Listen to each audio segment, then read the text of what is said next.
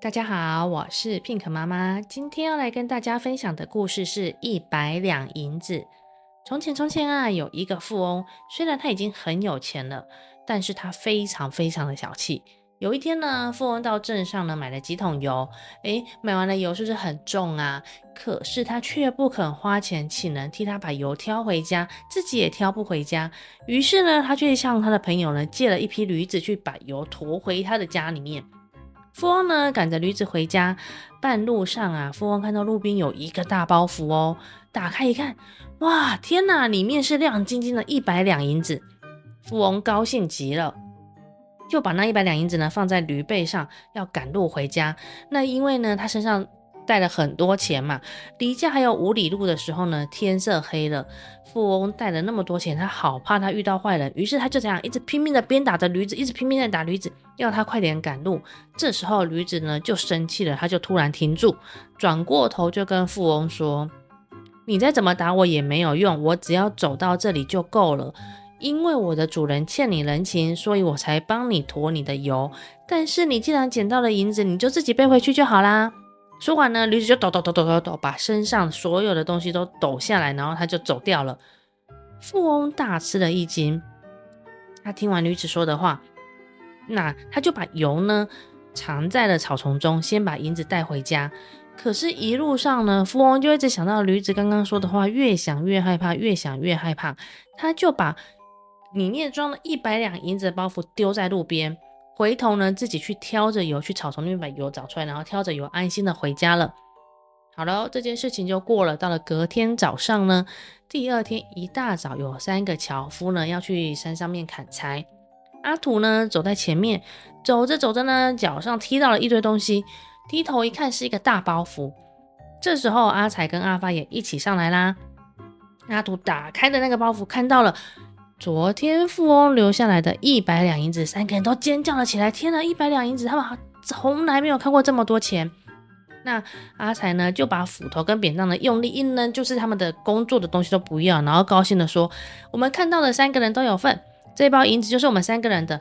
我们三个人从此再也不用辛辛苦苦的砍柴过日子了。”那阿土呢，就看一看前后啊、四周啊都没有人，于是他就接着说：“这条路上面常常有人经过。”我们不要在这里平分银子，我们不如到呃最山上那一个土地公庙那边去分吧。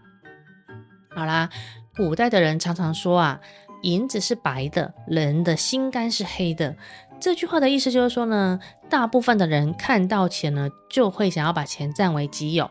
他们三个人呢，一面呢在走去山上的路上呢，三个人心里都一面在想着。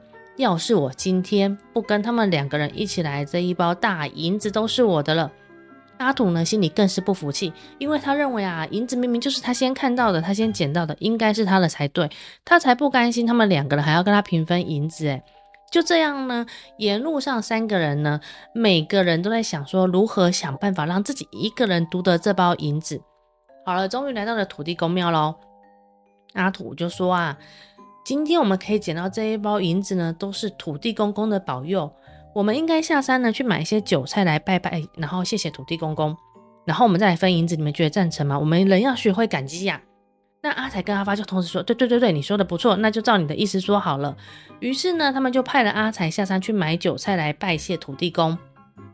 阿发看了阿财走了呢，就故意叹了一口气，跟那个阿土说：哎。阿土啊，你看这一百两银子，我们三个人来分，每个人分到的实在不多。那如果阿财今天啊没有来，我们一个人就可以分到五十两，诶，那该有多好！阿土听了阿发的话，也就说，其实我也这样想。那既然这样，我们两个都想的一样，等阿财回来的时候，我们就把他推下山谷，然后我们两个人平分。好了，阿土跟阿发就决定要做这件事喽。哎呦，好坏哟！阿才呢，买好了韭菜回来之后呢，他们三个人就轮流的拜土地公。那等到轮到阿才呢，跪下来拜土地公的时候呢，阿发跟阿土就趁他不注意的时候，两个人合力把阿才抱起来，然后拖到那个山的旁边，把他推下山谷。那就在呃阿才被推下去的时候呢，阿土又利用阿发不注意的时候呢，把阿发同时也推下去了。哇，阿土真的好坏哦！他同时呢，把阿才跟阿发都推到山谷里面去了。他就想说，哈哈，这下就没有人可以来跟我平分银子了。反正银子本来就是我发现的。那阿土呢，高高兴兴回到土地公庙呢，就很高兴的把桌上的酒菜呢喝个痛快，吃个饱。阿土呢吃饱了，这时候突然呢吐肚子痛了起来，哎呦，好痛好痛！阿土呼天叫地，可是呢，我们在山上的土地公庙这边又有谁可以听得到呢？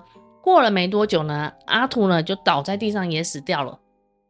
原来呀、啊，是阿财呢，他下山买韭菜的时候呢，阿财也想要自己有这一个银子，所以呢，他就呢在呃韭菜里面下了毒，想要毒死跟阿土跟阿发三个樵夫。为了吞占一百两银子，互相谋害的消息呢，很快的就在村子里面传开了哦，传到富翁的耳里。富翁呢，暗暗的庆幸，他想起了昨天捡到银子的情形，心里头还在发抖呢。从此呢，富翁这个人他不再小气了，他时常救济贫苦的人。富翁的日子呢，也因为时常帮助别人而过得越来越快乐了哦。我是 Pink 妈妈，我们下次见，拜拜。